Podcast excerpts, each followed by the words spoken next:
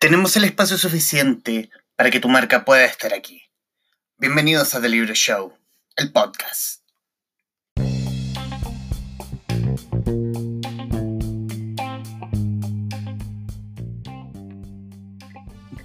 Eh, comenzamos con esta transmisión del, de este traficante de cultura en versión live a través de la cuenta de The Libro Show CL y prontamente a través de las cuentas de Radio Touch Mundo Películas para hablar con Alberto Rojas y hablar de su último libro, de El misterio de la Biblioteca de Lima, editado por Ediciones B.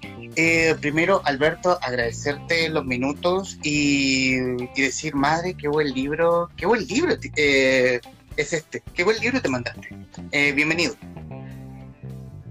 Bueno, gracias por la invitación, estoy muy contento de verte y me alegro que te haya gustado el libro. Me, me agrada saber que a los lectores la inversión les pareció buena.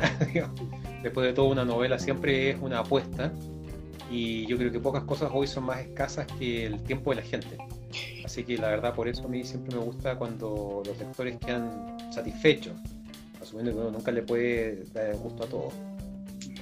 Eh, dicen eh, en, los comentarios que están tirando más. Qué buenos libros los de Rojas. Saludos para quien dejó ese comentario. Muchas gracias, muy gentil. Y era la idea. ¿Cómo nace la idea de un libro como este? ¿Cómo, cómo, nace la idea de alguna forma eh, novelar un una novela de misterio en torno a lo que fue la Biblioteca de Lima y la ocupación chilena en Lima? Sí, claro.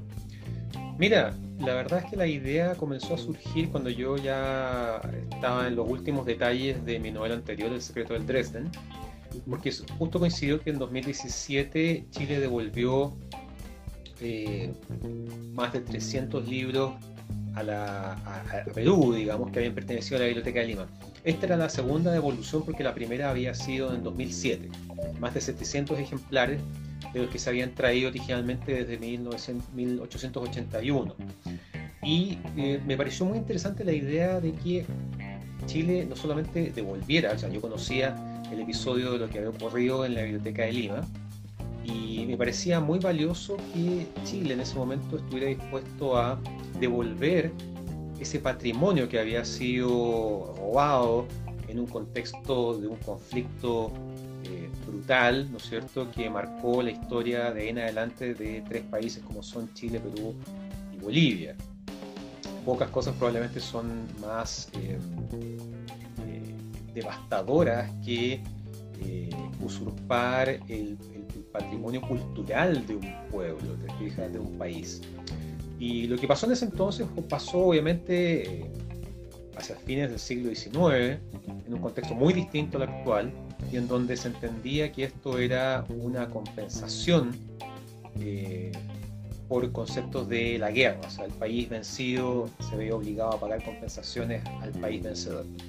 Y Chile, a comienzos de 1881, en enero de 1881, todavía bajo la presidencia de Daniel Pinto, ordenó eh, a las autoridades chilenas en Lima, que ya habían entrado, se habían ocupado, em, la, eh, indexar, catalogar el contenido de la biblioteca de Lima en ese entonces, que había sido una biblioteca que había nacido a instancias eh, de dos grandes fuentes. Estamos hablando de la década de 1820 Em, se había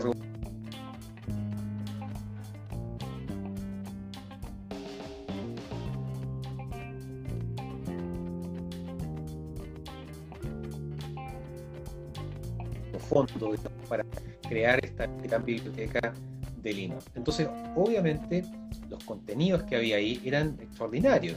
Libros muy antiguos, muy valiosos, incunables, etc.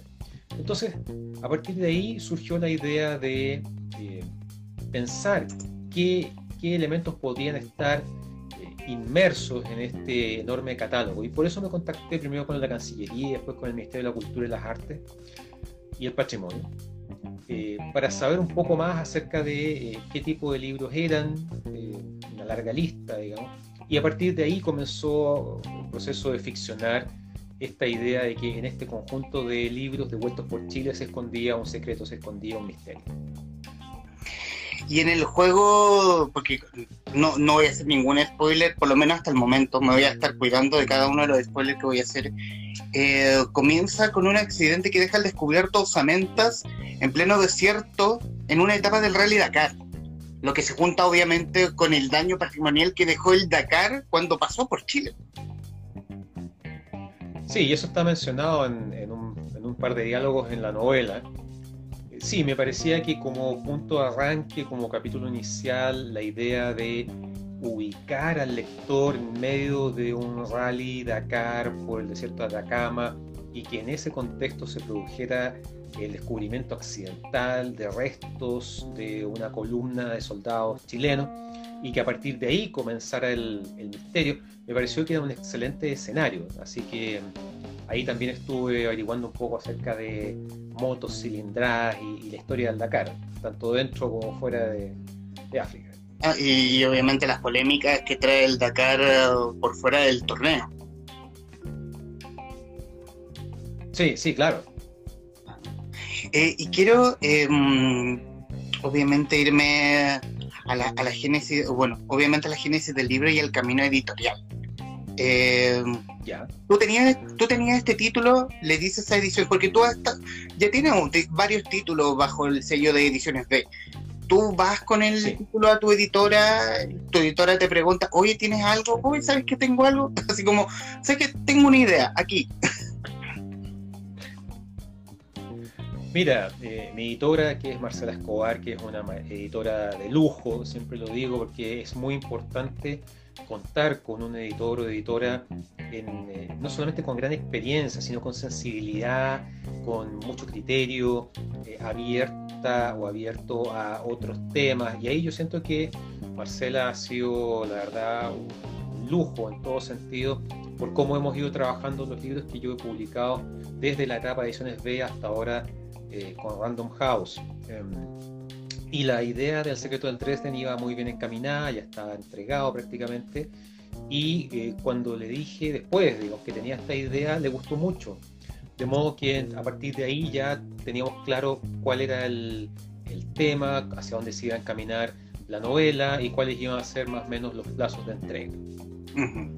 Ahora, en todo caso, la novela tendría que haber salido el año pasado, pero como fue un año complejo, se, eh, se movió a, a, este que al menos a fines de 2019 no se veía tan complejo y alcanzó al menos a estar de dos semanas en las librerías antes de que las librerías cerraran.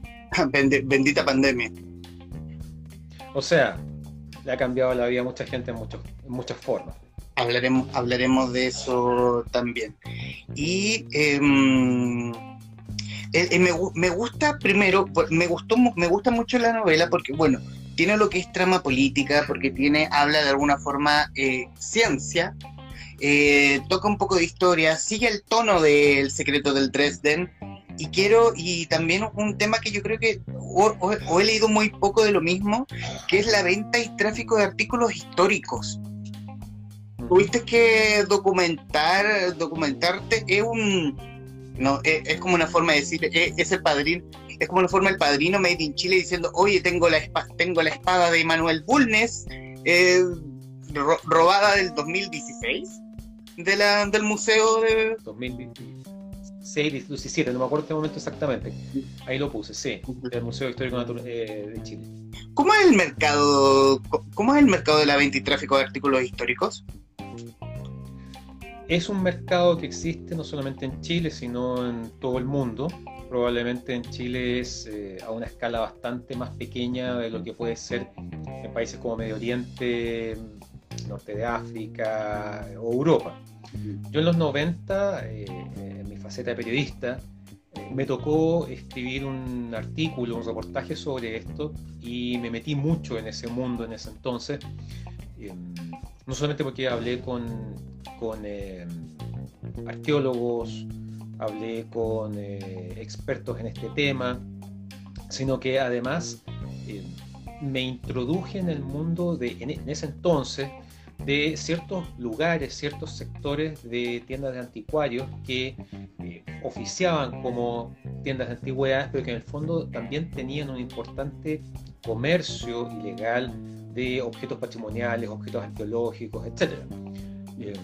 no todos, por, por supuesto, se dedican a eso o se dedicaban a eso, pero es un mercado que mueve mucho dinero y también objetos muy valiosos. A mí me tocó tener frente a mí eh, ladrillos con jeroglíficos egipcios, objetos que eran mayas y aztecas, eh, incluso eh, en, un mundo de los 90, ¿no es cierto?, sin internet y sin tantos contactos, mucho teléfono, tuve la posibilidad de contactarme con una persona que me dijo, mira, juntémonos en el barrio de Las Tarrias, perfecto. Nos juntamos y él eh, me llevó hasta su auto, abrió la maleta del auto y adentro tenía eh, un grupo de 4 o 5 momias chinchorro, eh, así entre medio de papeles y frazadas y cosas por el estilo. Las momias chinchorro sabemos que son momias muy valiosas, más antiguas que las de Egipto, etc.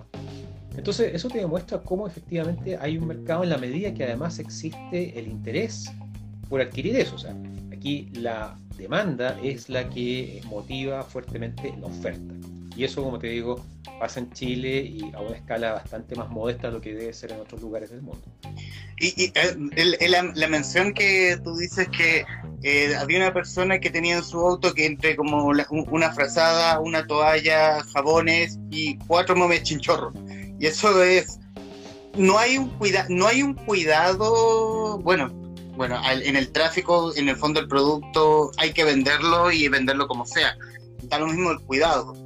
O tiene, o, el traficante, o el traficante, voy a ponerlo como traficante. El traficante tiene ese cuidado, por ejemplo, con las mismas chorro que tienen que tener un ambiente especial, temperatura, baja humedad o alta humedad. Mira, hay de todo. Hay, em, diríamos, traficantes muy expertos que saben calibrar el valor de los objetos, las condiciones en las cuales deben ser transportados y vendidos, y sobre todo a quién pueden ofrecerlo. Sin embargo, también hay un mundo bastante más amateur, por decirlo de alguna manera, que muchas veces está dado por la oportunidad de encontrar objetos y eh, ofrecerlos en mercados en donde muchas veces ellos lo ofrecen, no sé, a 10 y se los compran a 12 y el que lo compró o hizo intermediario lo vendió en 6.000, por ponerte número. Eh, y esa gente claramente no sabe, o sea, encuentra algo y sospecha que puede ser valioso, que puede ganar algo de dinero vendiéndolo. No sabe, no sabría catalogarlo, no sabría decir a, eh, ciertos periodos históricos, etcétera, pero sabe que eso siendo antiguo puede tener un valor y entonces lo ofrece a otros, pero son esos otros los que realmente saben lo que vale y, saben llegar precisamente a los compradores más interesados. Asumiendo que además este mundo se mueve en función de cosas que se, que se, que se encuentran, que se roban, que se eh, apropian, pero también funciona en, en, torno a la mecánica del encargo. Y eh, yo, por ejemplo, hablo de, la espada de Bulnes en la novela, y yo soy de los que piensa que la espada de Bulnes evidentemente fue un robo por encargo. Ya. Y, en el y, pues metiéndonos ya en el proceso del libro, porque el comienzo de todo, de alguna forma, fuera de la, de la escena en el Dakar, en el desierto de Atacama, es este personaje poderoso que tiene que es Sofía Castillo, eh, en una, de alguna forma, no es redada, pero es como hacer caer en la trampa a un, a un coleccionista que le, que le pide la espada de Bulnes. ¿Cómo, cómo, cómo es el, en, en, tema legal, en tema de policía? ¿Es tan poderoso para decir que, la, que, que Carabineros o PDI tiene un, una división de objetos de carácter arqueológico, patrimonial eh, importante? No tengo el detalle de la situación de carabineros, pero sí la Policía de Investigación, la PDI, tiene una sección especialmente dedicada a la búsqueda y recuperación de objetos patrimoniales, robados, desaparecidos, que se mueve obviamente en ese, en ese marco, en ese contexto. Y claro, ahí el personaje de Sofía Castillo colabora con este equipo precisamente para desenmascarar y descubrir y recuperar estos objetos. Eso también se da en otras partes del mundo, o sea, desde Interpol hasta el FBI. Tienen unidades especializadas en busca de objetos de arte, objetos robados, objetos perdidos en la historia, ¿eh? objetos que, por ejemplo, podían haber desaparecido en el contexto de una guerra, la Segunda Guerra Mundial, cuando se saquearon museos completos, y se hace la pesquisa a lo largo del tiempo. Entonces, eh, sí, efectivamente existe una, existen policías y unidades dentro de estos cuerpos policiales que están dedicados a eso, tanto en Chile como en otras partes del mundo. Eh, Claudio Molina, luego me está spoileando. Eh, yo creo, siento que no, porque está en el comienzo del libro. No, he dado mayores spoilers de lo. Es como no estoy spoileando, o sí, ya, ahí, ahí, metí la ahí le metí la puntita para que puedan leer el libro. Em, ¿Cuánto tiempo te llevó el, rastreo de datos, eh, consultas, eh, internet, leer libros para poder crear el, eh, para poder crear el misterio de la Biblioteca de Lima? Mira, yo te diría que en total, en total entre el reporteo y sentarme a escribir y la edición tomó poco más de un año y medio. Yo te diría que la mayor parte del tiempo se gastó precisamente en reporteo, en investigar tanto en Chile como en Perú sobre este tema. Y, y yo te diría que eso en general es lo que asumiendo que uno no es escritor a tiempo completo, ¿te fijas? O sea, uno, uno tiene un trabajo con el cual tiene que pagar las cuentas y ese tipo de cosas. Hay que vivir. Y tiene hay que vivir, ¿verdad? Y, hay, claro, un tiempo destinado a eso, un tiempo destinado a, escribir y a, y a editar, sobre todo a eso. Y te diría que cuando uno escribe, gasta mucho tiempo eh, buscando detalles, reporteando, lo que yo llamo el reporteo, te fijas, la investigación pero también uno consume harto tiempo en función de la edición, en, cómo ir puliendo el trabajo que uno hizo. Em, volviendo, y volviendo al tema ya de la historia, de lo, de lo que el ejército chileno inventarió de la Biblioteca de Lima. Lo que se, ¿Cuánto fue lo que se devolvió? ¿Hay un total? ¿Hay, hay títulos que definitivamente eh, no los tenía Perú, tampoco los tenía Chile y probablemente estén en esta misma nebulosa de la compra, de la compra y venta de artículos históricos. Mira, cuando estuve reporteando este tema en, Perú, los expertos peruanos me dijeron que para 1881, cuando se produce la derrota de Perú y la entrada de las tropas chilenas a Lima, la biblioteca tenía aproximadamente 56.000 ejemplares. 56.000. Ahora, cuando las tropas chilenas entraron a Lima, la biblioteca ya había sido saqueada por limeños. Algunos lo hicieron en un intento por proteger ese patrimonio que estaba absolutamente eh, expuesto. Y otros porque efectivamente lo robaron con algún objetivo. Pero de ese material no hay claridad respecto de cuánto fue la cantidad de libros, miles de libros que Chile se trajo. Lo que sí se sabe es que fue una cantidad importante. Eh, gran parte de ese material quedó en la Biblioteca Nacional, también se entregó a la Universidad de Chile, eh, otras instituciones similares, y también mucho quedó en manos privadas, en coleccionistas, eh, estamos hablando del siglo XIX, familias que recibieron ejemplares que eran valiosos y que de hecho han ido pasando de generación en generación, al punto que, eh, lo contaban en Lima, hace un par de años hubo unos casos en los cuales em, personas desde Chile los contactaron para decirles, mira, sabes que este libro, este libro llegó a mi familia en el contexto de la guerra del Pacífico, un antepasado mío eh, estuvo en, el, saqueo de la biblioteca de Lima y lo trajo y lo queremos devolver. y los han devuelto y se han sumado nuevamente al Fondo Cultural de la, de la Biblioteca en Lima.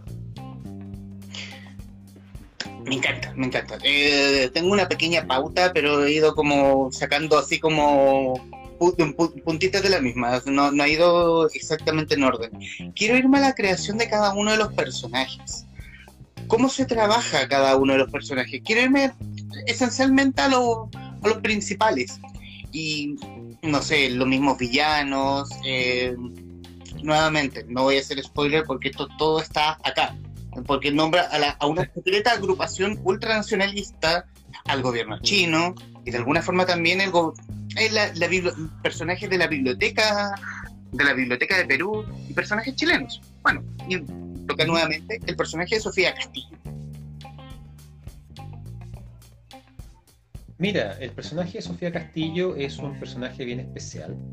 Ella es un personaje secundario en mi novela anterior, El secreto del Dresden. Y eh, lo cierto es que me pareció importante que un personaje como ella existiera en El secreto del Dresden porque permitía resolver a través de sus conocimientos y su experiencia eh, varios, varios asuntos que eh, los protagonistas de esa novela necesitaban resolver. Em, después de que se publicó el secreto del Dresden, mucha gente me escribió y me comentó que obviamente le había gustado la novela y que encontraba que ella tenía y que, les había llamado mucho la atención este personaje femenino eh, experto en temas antiguos, que trabaja en un museo, etc. Y yo la verdad coincidía, coincidí con eso en función de, eh, de que era un personaje que podía crecer mucho más. Entonces, por eso cuando pensé en la idea de hacer una novela similar o en la línea del secreto del Dresden, pero cuya trama girara en torno a eh, este botín de la guerra del Pacífico, porque ahí se juntan varias cosas, se junta la guerra del Pacífico, se junta la biblioteca de Lima, se junta el mundo del tráfico de objetos eh, ilegales, etc. Em, yo pensé que ella claramente tenía que ser la protagonista. Y, eh, y, bueno, yo creo que la novela demuestra que ella era la persona para para llevar el peso de la trama junto con el resto de los personajes eh, coprotagónicos y secundarios. Eh, hoy qué difícil hacer preguntas porque cualquier cosa es una alerta de spoiler. Para, para quienes están viendo el, el, programa y no han visto y no han leído el libro. Pero obviamente yo me voy a referir a, a, nombrar a la agrupación ultranacionalista, eh, y es todo lo que voy a nombrar porque figura acá. eh, porque no, no suena como una agrupación tipo el Mossad o el FBI. Suena más como. Me suena más como el grupo Bilderberg. Hay una construcción, hay una construcción de hacer este grupo secreto, eh, tremendamente malévolo, tremendamente siniestro, y, y un buen y, y, un, y, un, y son villanos muy atractivos, sobre todo el, el líder o su líder. Mira, cuando pensé el tipo de misterio que podía encerrar ciertos libros de la Biblioteca de Lima, pensé que tenía que ser un misterio a gran escala, que tuviese un impacto global. Eh, y por eso dije, tiene que haber un tipo de villano o, un grupo de villanos que estén a la altura. Eh, pensar en, no sé, un servicio de inteligencia, pensar en, em, no sé, no quería repetirme con la idea de un magnate, como en el caso del secreto del Dresden. Y se me ocurrió precisamente un poco lo que tú mencionabas, este tipo de organizaciones que muchas veces están asociadas a cosas secretas o aparentemente secretas. Entonces dije ya, ok, pensemos, y esto no es spoiler porque también está en la contrapuerta del libro, eh, una organización transnacional europea, eh, el consorcio y que básicamente es un grupo de hombres y mujeres eh, de distintas, distintas profesiones, distintos ámbitos, lo político, lo científico, etc. Pero que tienen en común un elemento clave que es el, temor que tienen ellos a cualquier cosa que sea o parezca una amenaza a, lo que es la cultura europea.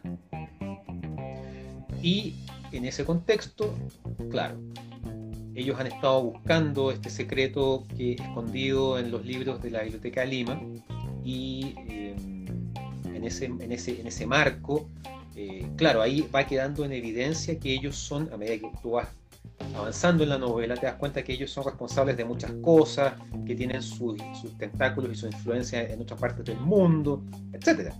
Y me pareció que era eh, una mirada distinta, que era un tipo de villano distinto, eh, sobre todo liderados por la figura de Elizabeth Sinclair.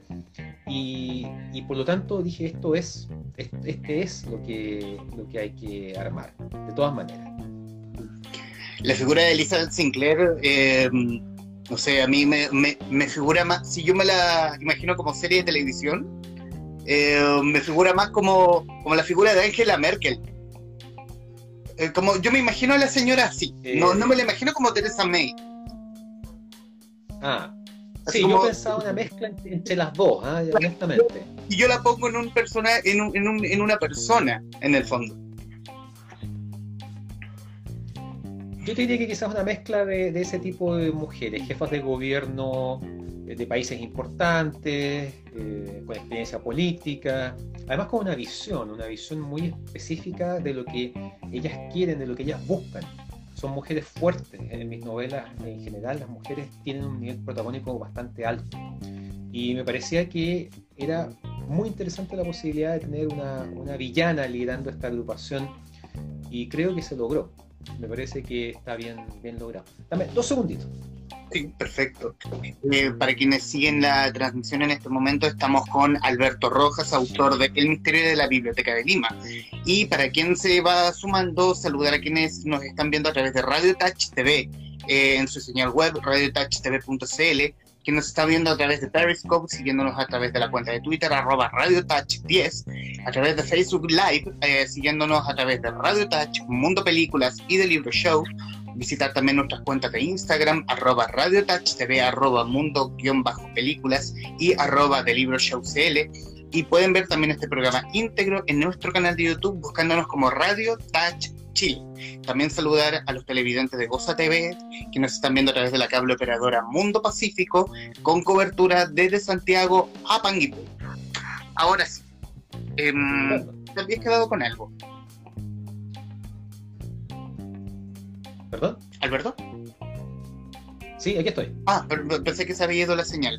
Eh, eh, no, no, no. Solamente saludar porque quien, quien, quien nos está viendo, Lorena Palavicino, nuestra amiga Lorena Palavicino, dice, para no spoilear, cuéntanos cómo traspasas a formato novela toda una investigación histórica que hay detrás. Esa es una muy buena pregunta. Eh, es harta pega, básicamente porque primero uno tiene una idea, ¿no es cierto? Tienes tu idea, le das una forma, un esqueleto. Yo creo que cada, cada persona que escribe un libro, ya sea de ficción o ficción, tiene su propia manera de acercarse a, la obra. Eh, en mi caso, teniendo una idea, trato de desarrollarla lo más que puedo a través de la construcción de un esqueleto. Un esqueleto que evidentemente sirve como, como andamiaje de lo que va a ser la novela en sí misma y que intento que tenga claridad respecto a cómo comienza y cómo termina. Puede variar tal vez lo que pasa entre medio.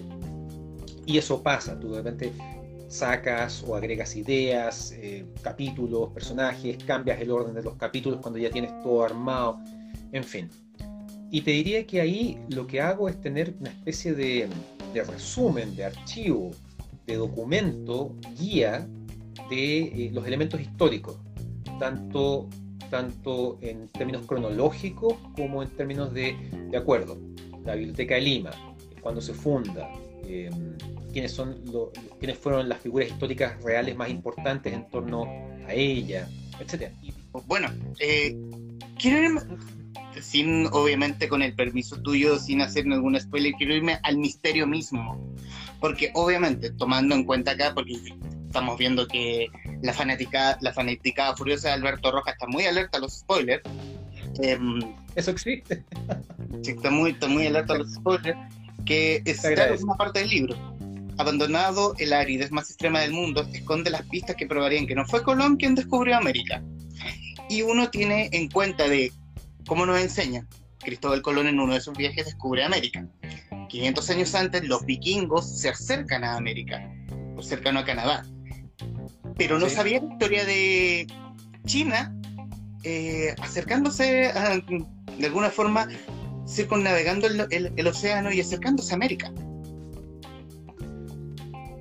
No voy a entrar mucho en ese detalle porque es parte del secreto, digamos, pero en la medida que eh, desde hace por lo menos 40 años se viene más, más de 40 años, se viene investigando en torno a el contacto entre culturas eh, ciertamente el tema de, Colón como eh, primer descubridor de América es algo que ha ido quedando eh, ciertamente englobado en un momento histórico, pero lo que dices tú, o sea, hay pruebas de eh, presencia vikinga en América del Norte, en la costa atlántica, y hace algunos días...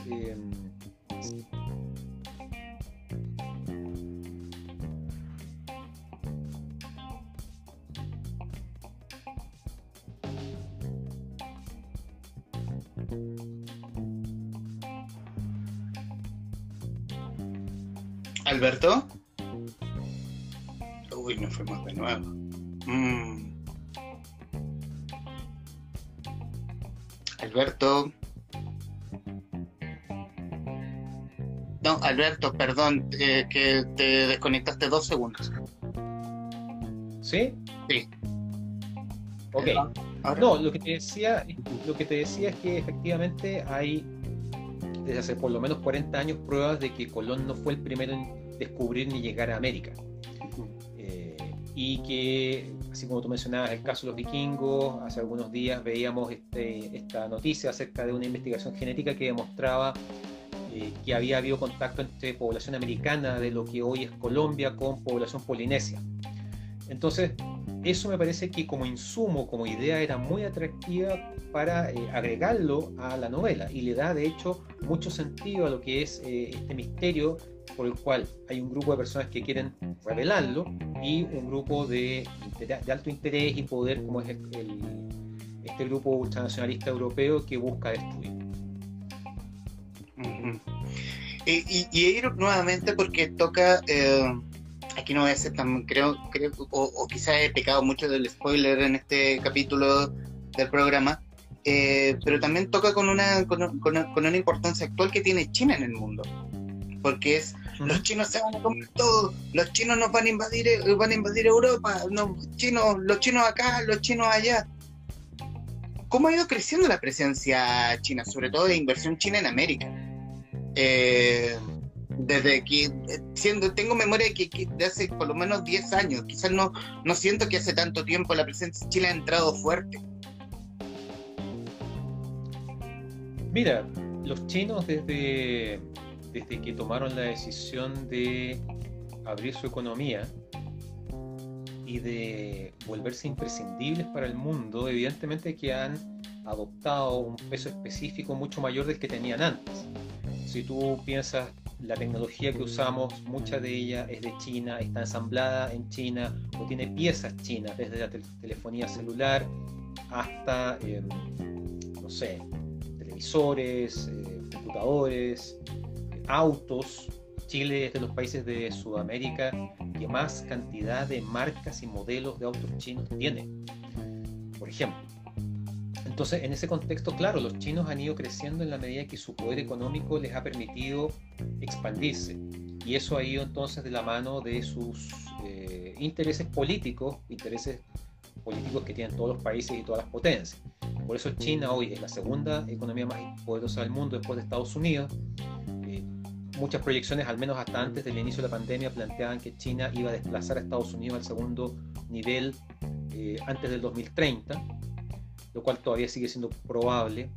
China es un país eh, con una fuerte influencia en la zona del este de Asia, eh, tiene aspiraciones navales muy importantes de convertirse en una potencia naval como es Estados Unidos. China tiene dos portaaviones, Rusia tiene uno y China está construyendo un tercero. Te fijas, claro, Estados Unidos tiene 11, pero China de algún modo va siguiendo esos pasos. China, junto con Estados Unidos y Rusia, son los únicos países del mundo que han enviado gente al espacio. Y las aspiraciones chinas en el espacio son tremendamente eh, enormes. O sea, piensa tú que China ya tiene, mm, este año lanza su quinta misión eh, no tripulada a la Luna. Eh, de aquí a fines de mes va a lanzar su primera misión a Marte. ya envió astronautas, lo que ellos llaman taikonautas, espacio, hombres y mujeres, tiene prevista la construcción de una estación espacial orbital, en fin, o sea, el programa espacial chino es tremendamente importante y, muy, muy, muy potente. Entonces, si tú mezclas el tema político, la economía, la tecnología, en este minuto, al margen de, la, de, este, de, este, eh, esta discusión entre Trump y el gobierno chino respecto al grado de responsabilidad de China en el tema de la pandemia, más allá de que haya surgido en Wuhan, ¿no es cierto? Si acaso encubrió información o no, qué sé yo, hay eh, todo un tema que tiene que ver, por ejemplo, con la competencia por quién obtiene primero la vacuna, si es que se logra algún día, para el, COVID-19. Eh, hay toda una competencia en torno a cuál va a ser la norma o la tecnología eh, china o estadounidense que va a sentar las bases del 5G. Y eso va a revolucionar Internet y que partió este año que va a seguir creciendo. Entonces, claro, China es un actor relevante que a mí me parecía muy, muy necesario y muy obvio de, ponerlo como eh, elemento protagónico dentro de una de mis novelas, porque es parte de lo que estamos viendo todos los días en las noticias, en la televisión, en los diarios, etc. O sea, claro, tenemos, tenemos en el libro este conflicto del consorcio, de el consorcio y el gobierno chino, que se lo, que se lo llevamos a la vida real, es el conflicto Estados Unidos-China. Alberto. Hasta cierto punto, yo creo que puede haber, al menos en la novela, el eje está entre, China y Estados Unidos. Eh, yo creo que, claro, el eje Estados Unidos, Europa-China, ese es otro eje en términos de, de los intereses que hay de por medio. Volviendo al tema de la Biblioteca de Lima, ¿cómo, cómo describe en este, en este hecho, cómo se describe, cómo se siente la figura de Patricio Lynch? Mira, Patricio Lynch es una figura que me parece que en la historia de Chile, no diré la historia que uno estudia eh, durante la educación básica y media, que siempre es una visión muy superficial, pero Patricio Lynch es una figura tremendamente importante en la historia de Chile del siglo XIX, no solamente por el protagonismo que tiene en el contexto de la Guerra del Pacífico, que lo lleva a convertirse en una especie de gobernador chileno del Perú ocupado tras la, derrota en la Guerra del Pacífico. Lynch había, había participado en las guerras del opio, él, había, este, él se había reclutado en la Armada Británica en ese entonces. Pensemos el contexto histórico, o sea, un chileno en la Armada Británica y que además participa de lo que es la guerra del opio eh, entre el Imperio Británico y China al menos la primera de las guerras del opio, en la cual ahí China pierde Hong Kong, ¿te fijas? Y tiene que abrir sus fronteras al comercio del opio, que era lo que impulsaban los británicos en ese entonces. Bueno, cuando Lynch eh, entra a Perú, una de las cosas con las que se encuentra es con presencia de trabajadores chinos. Eh, durante mediados del siglo XIX hasta, no sé, 1880, 1890 incluso, hubo varias eh, olas migratorias chinas hacia América. La más conocida, quizá por películas, series, novelas, tiene que ver con la llegada de trabajadores chinos desde, desde, desde China, obviamente, hasta la costa oeste de Estados Unidos, que fundamentalmente encontraron trabajo en condiciones muy, muy, muy paupérrimas en la minería y en la construcción de ferrocarriles, de líneas férreas. Pero también hubo una segunda línea migratoria que llegó a Sudamérica, específicamente a Perú. Y entonces cuando Lynch va avanzando por territorio peruano y se encuentra con estos chinos, él toma contacto con ellos en función de sus códigos. Lynch manejaba, se manejaba, no diré que sabía de manera absoluta chino, pero él se manejaba, podía hablar, podía darse a entender. Y los chinos quedaron sorprendidos de que un chileno no solamente pudiera hablarles en su idioma, sino que también conociera elementos de su cultura y sus tradiciones. Y por eso, al margen de que, entre comillas, eh, las tropas chilenas fueron eh, liberando a estos eh, trabajadores chinos, los chinos toman la decisión de irse con las tropas chilenas. Y ese es un episodio que también se conoce poco de lo que fue la Guerra del Pacífico la participación de esta población china que estaba en Perú y que comenzó a apoyar y acompañar a las tropas chilenas en este conflicto. El, el, apoyo de, este, de los chinos culíes a la causa chilena, obviamente, obviamente porque eh, por el abuso del hacendado peruano. Sí, las condiciones en las que ellos llegaron, en las que trabajaban en, en plantaciones remolacha y también en las guaneras eran condiciones bastante, bastante precarias.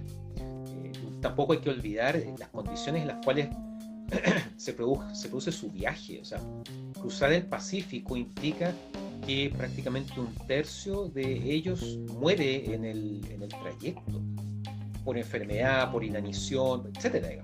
Entonces, claro, ellos son mano de obra muy barata y que aquí en América, tanto en, en Norteamérica como en América del Sur, eh, se encuentran en una situación muy, muy precaria y que tampoco hay que sorprenderse. O sea, hoy en día sabemos que la migración está siempre expuesta a ese tipo de condiciones, sobre todo la migración forzada, ya sea por temas políticos, religiosos, económicos, que tú llegas a otro país eh, y en ese país obviamente las condiciones en las cuales tú puedes vivir, trabajar, que pueden ser muy precarias, incluso al margen de la ley. De, de, de ahí el apodo de Patricio Lynch como el príncipe rojo. Exactamente. Ellos le ponen el príncipe rojo. Y, ahí, y, así queda. Ahora, hay libros que se han escrito sobre Patricio Lynch, eh, pero creo que todavía la figura de Patricio Lynch está muy circunscrita a las publicaciones de corte más bien académico. Pienso que hace falta un, una, una, puede ser una novela, eh, algo como lo que eh, Carlos Tromben hizo con Balmaceda quizás o un libro directamente de no ficción, pero pensado en acercar la figura de Patricio Lynch a los lectores de forma masiva. Es una figura que, a mi juicio, merece más atención de la que ha tenido hasta el minuto. La, figura de Lynch, si uno revisa la historia, se ve bastante mm, noble versus otros próceres militares. Y, obviamente no, no tiene la trascendencia o el título o el marketing, pueden poner el, nombre que gusten, como lo puede tener, no sé, Arturo Prada, el mismo Bernardo Higgins, que son como eh, los, los íconos históricos que, que cualquier, que ni siquiera saber tanto de historia, es como uno ya lo tiene incrustado en la mente. Sí, claro. Lo que pasa es que la figura de Patricio Lynch, si tú la buscas en, si tú lo buscas en las calles de las ciudades de Chile, vas a encontrar muy poco de él. Una plaza, cosas por el estilo.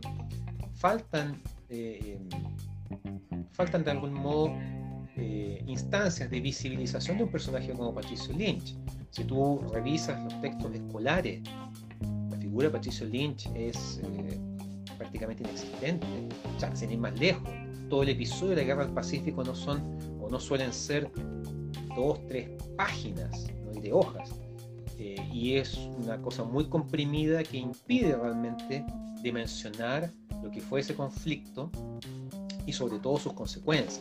Y en ese marco, claro, quedan por fuera un montón de figuras, nombres, episodios, ¿te fijas? En torno a, un, a, un, a un hecho histórico como fue la Guerra del Pacífico quiero irme como un, al epílogo, eh, a la parte final de la, del libro, no spoiler el final, sino a la página que dedica a los agradecimientos.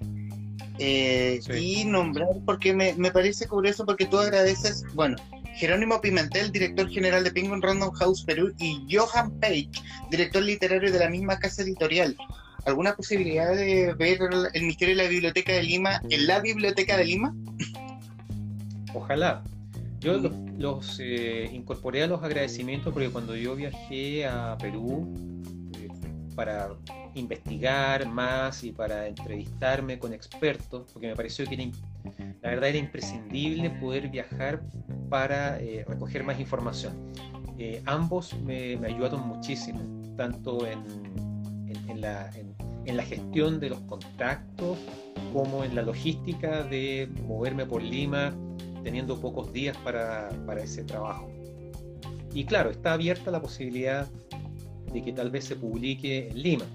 Tendremos que sentarnos a conversar eso de nuevo después de la pandemia o cuando la pandemia tome otra dimensión, no lo sé.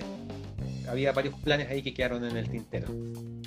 Bueno, me gusta leer Perú. Si, si estás ahí, te invoco, deja tu comentario en la casilla de abajo. Eh, yo, quiero, aprovechar de, dos segundos, aprovechando eh, el espacio de tu programa, agradecer a, toda la gente que en Lima me ayudó desde el ámbito editorial hasta eh, la Biblioteca Pública de Perú, que la verdad fueron muy generosos con su tiempo, con su disposición para conversar conmigo, eh, para mostrarme el, las áreas donde está almacenado este patrimonio devuelto por Chile y que es de acceso restringido. Eh, fue un privilegio, fue un privilegio poder contar con su ayuda, con su tiempo, con su disposición. Así que yo aprovecho, si esto se va a ver en, Perú, agradecerles a todos los que me facilitaron ese trabajo, que me permitieron aprender, conocer cosas que no sabía y que permitieron que precisamente eso se tradujera en la novela y que, esa, y que la novela fuese una mejor novela gracias a eso de lo que investigaste, ¿te sorprendiste de algo de lo que investigaste? ¿O te tomó por sorpresa y decir, este dato no lo sabía? ¿O lo sabías como muy de muy a la pasada? Yo te diría que las cosas que más me sorprendieron fueron ciertos detalles que están mencionados en la novela, como por ejemplo em, cómo, cómo se marcaban los libros en la Biblioteca de Lima no voy a entrar en el detalle, voy a dejar el, anzuelo ahí para, para los lectores. Eh, ese tipo de cosas son los que te acercan a la realidad. ¿Ah? si quieres saberlo, suscríbete. Sí, por supuesto, por supuesto. Entonces, eh, sí, ese tipo de cosas fueron para mí muy llamativas. Y la posibilidad también de ver, por ejemplo, ejemplares de libros que tú te das cuenta que son verdaderos protagonistas de un viaje y de una gran aventura. El ex libris es el sello, la marca que quedan los libros en función de a quién pertenecen. Y tú puedes tener un ex libris personal en tu biblioteca o en una biblioteca pública. Y a mí me sorprendió mucho encontrar libros muy antiguos que, por ejemplo, tenían el ex libris de San Martín. Y decían, este libro pertenece, ¿no es cierto?, a San Martín. Y es que después había otro ex libris en ese mismo libro, en otras páginas, que decían, este libro pertenece a la, la Biblioteca de Lima y un tercer sello perteneciente a la Biblioteca Pública de Santiago, la Biblioteca Nacional. Entonces ahí tú te das cuenta que esos libros, si pudieran hablar, tal vez contarían una historia aún más entretenida. Y el libro en cuestión, sin spoiler, absolutamente nada, porque, porque menciona un, eh, un, título específico, que es, digamos, el protagonista de esta gran historia. ¿Fue, ¿Fue azaroso? pudo haber sido ese como pudo haber sido otro libro de los que se encontraban catalogados en la Biblioteca de Lima? Sí, yo ahí elegí en función de, qué tipo de libro era, eh, más que por su pasado. Pero claro, la elección es, no tiene que ser arbitraria, pero sí responde al, interés de la novela.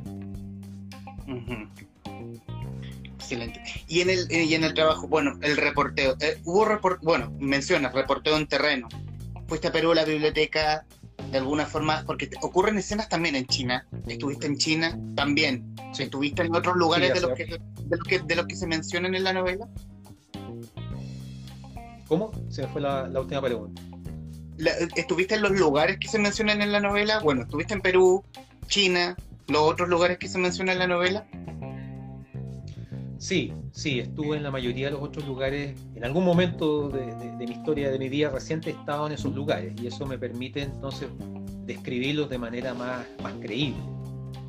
Yo creo que ahí la posibilidad de viajar es sin duda un insumo que uno trata de aprovechar cuando quiere contar una historia que tenga estas, estas características. Antonio ALC dice Alberto trajo la COVID a Chile. Qué gratuito. No, yo China mucho antes. Qué gratuito, Antonio. Em, hay un. Yo siento también que, eh, porque hay como los libros, los libros o novelas que hablan de libros son tremendamente bonitos y tremenda, y rinden un tremendo homenaje a los creadores, a la historia misma, como el, el honor, el honor de hablar de la palabra. ¿Qué, em, ¿Qué tanto tuviste? ¿Has tenido feedback de, de tus lectores? Eh, redes sociales, Goodreads, eh, mensaje por Instagram. Sí, a través de distintas plataformas y canales me han llegado muchos comentarios de lectores que la verdad me han dejado muy contento y agradecido de sus comentarios. han sido muy gentiles, me han dicho que les ha gustado mucho la novela. Ha pasado que, por ejemplo, ha habido lectores que eh, habían leído El secreto del Dresden y continuaron con el misterio de la biblioteca de Lima y encontraron ahí ciertos, ciertos guiños, ciertas menciones, digamos, que le dan eh, otra dimensión a ambos libros. Por el contrario, hubo lectores que entraron por eh, la biblioteca de Lima y ahora, o después, se leyeron El secreto del Dresden. Y así han estado moviéndose entre ambos libros. También a partir de eso, algunos incluso me han preguntado por una novela bastante anterior, que es La sombra del fuego, y que es una novela que tiene características distintas. O sea, es, es una novela con, mucho, con un grado de ficción mucho mayor en la medida que yo tomo como personaje protagónico al teniente Alejandro Bello, este piloto que se pierde en 1914, y lo hago viajar al siglo XIX. Entonces sí, la verdad es que ha sido muy gratificante y muy entretenido poder no solamente recibir esos comentarios, sino dialogar. Y como muchos de ellos, eh, no sé, me han planteado ideas, me han, eh, me han preguntado cosas acerca de qué viene a futuro. Algo de eso ya había pasado con el secreto del Dresden, en función de gente que conocía el episodio de esta batalla en Juan Fernández en el contexto de la Primera Guerra Mundial y, también descendientes de, los, de algunos de los marinos alemanes que se quedaron a vivir en Chile después del fin de la Primera Guerra Mundial. Entonces, conocer, tomar contacto con ellos, conversar con ellos, recibir ese feedback para mí es muy, muy valioso y por eso lo, se los agradezco mucho. ¿Hay autores favoritos en la biblioteca de Alberto Rojas que de alguna forma dialogan con el, con el misterio de la Biblioteca de Lima? Em, sí, hay, hay de todo. Yo creo que hay, en, esta línea en particular, porque obviamente son géneros distintos, pero en esta línea yo te diría que para mí son muy importantes dos figuras. Una es eh, Tom Clancy. Tom Clancy, gran eh, escritor de thrillers de corte político. La Casa de Octubre Rojo y de ahí en adelante, ¿no es cierto? Eh, Michael Crichton, que escribió bastantes más novelas que Parque Jurásico.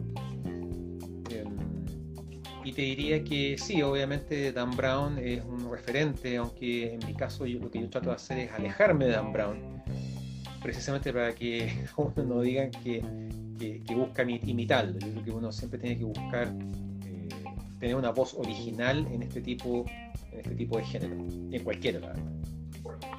Bueno, también decir para quien se está sumando a la, a la conversación que, bueno, Alberto Rojas tiene esta pata del periodista y escritor de thriller histórico, como también de novela juvenil fantástica. Eh, ¿Dónde se siente más cómodo el Alberto Rojas? ¿Más en lo fantástico juvenil o en esta mm, o, en el, thriller histórico? ¿O, o los Alberto Rojas en, en la cabeza dialogan perfecto?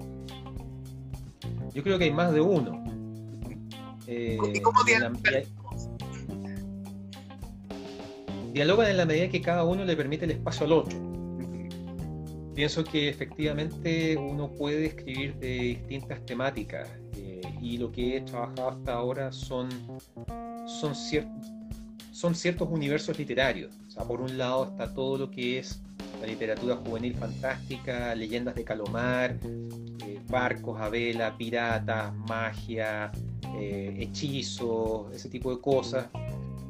Por otro lado está este camino nuevo que es, eh, no tan nuevo quizá, que tiene que ver con el thriller histórico, el misterio histórico, y en donde probablemente ahí el que abrió el, el camino, el que abrió la senda fue Francisco Ortega con Logia pero eso no quita que a futuro yo eventualmente pueda explorar otro tipo de temática. Hay cosas que en este momento no se me ocurre que pudiera escribir. Una, novela de corte policial, 100% policial, no lo sé. ¿Te fijas? Pero de momento yo creo que uno puede moverse en estos ámbitos, o al menos yo me puedo mover en ambos con bastante comodidad.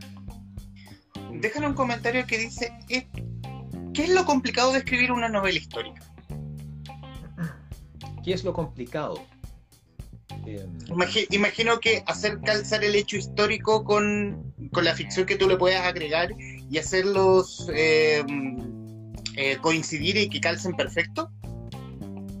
Sí, probablemente ese es el principal desafío. Eh, tomar. es increíble.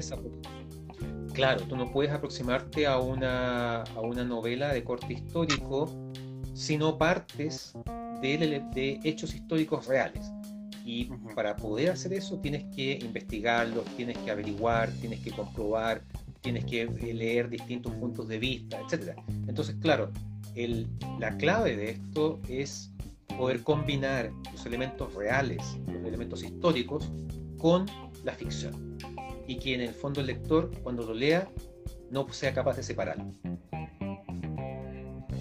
Perfecto, perfecto. ¿Y qué hay en el futuro de Alberto Rojas? Porque me gustó por lo menos esta, esta beta donde puedes mezclar el thriller histórico con un poco de ciencia, con una... Oye, Amazon. Muy buena, muy buena. Porque, porque en mi cabeza yo imaginé la serie. y, y, fue como lo escribí, como un thriller con alma de serie de TV.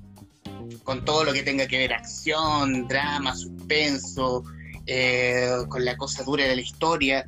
Eh, lo encontré tremendo. Eh, y, y, en eso mismo, existe la opción a futuro de seguir la misma línea o sea, mezclar un poco un misterio X con, con, lo que, con las claves, ciencia, historia, eh, una serie muy gringa, eh, como algo tremendamente gringo como las series policiales, pero llevado a la realidad chilena, al hecho histórico chileno. Mira, en este minuto estoy trabajando en otra novela que probablemente va a estar ya para el 2022, que sigue en la línea del secreto del Dresden y el misterio de la biblioteca de Lima. Vamos a ver el regreso de Sofía Castillo y eh, es lo que te puedo comentar hasta el minuto. Oh, bueno, para quienes están viendo, lo intenté. bueno, decir también, bueno, para los minutos que quedan de esta transmisión, bueno, agradecerte Alberto estos minutos, esta accident este accidentado encuentro que hemos tenido, eh, porque el internet a veces no nos acompañó, pero en estos minutos sí nos acompañó perfecto eh, decir que el misterio, misterio de la Biblioteca de Lima es tremenda novela, porque tiene un poco de todo, porque uno es como un poquito ñoño, uno se ha vuelto más ñoño, me gusta leer historia, pero aquí me mete investigación, me mete un poquito de ciencia, eh, tiene cosas demasiado atractivas como los, como los viajes, como viajes, eh, personajes, heroínas tremendamente atractivas, villanos tremenda, tremendamente sexys. Los, villanos son los villanos son muy sexy en esta si, nos vamos desde el dress del secreto del Dresden hasta el misterio y bueno no más claro no más decirte eh, dónde pueden dónde pueden encontrar el libro eh, dónde pueden encontrar bueno este dónde lo pueden encontrar en Busca Libre lo pueden encontrar en Antártica.cl Feria del Libro que leo. Em, en este minuto se puede encontrar físicamente, se puede comprar por internet la edición impresa y también está disponible en todos los retails digitales en formato ebook. De modo que ya sea que te guste leerlo en tablet eh, o te guste leerlo en papel, ambas opciones están disponibles. Sobre todo en la medida que no es necesario salir a una, a una librería, tampoco están abiertas, ¿te fijas? pero es totalmente conseguible a través de internet, tanto la edición impresa como la edición En una palabra, un concepto, ¿cómo definimos el misterio de la Biblioteca de Lima, según el autor? Uf, eh, en un solo concepto, eh, una aventura imperdible. Es un buen concepto. Engloba, engloba, engloba, un, mundo, engloba un mundo entero. Eh, bueno, como dije, agradecerle el contacto, Alberto, y y bueno, cualquier cosa, bueno, y eso, y, eso, y eso básicamente. Bueno, estos minutos finales son para lo que, para lo que tú quieras decir. Bueno, primero que todo, eh, nuevamente agradecerte a ti por eh, la invitación a participar de tu programa. Siempre es entretenido conversar contigo. Creo que siempre hemos tenido muy entretenidas conversaciones, muy amenas.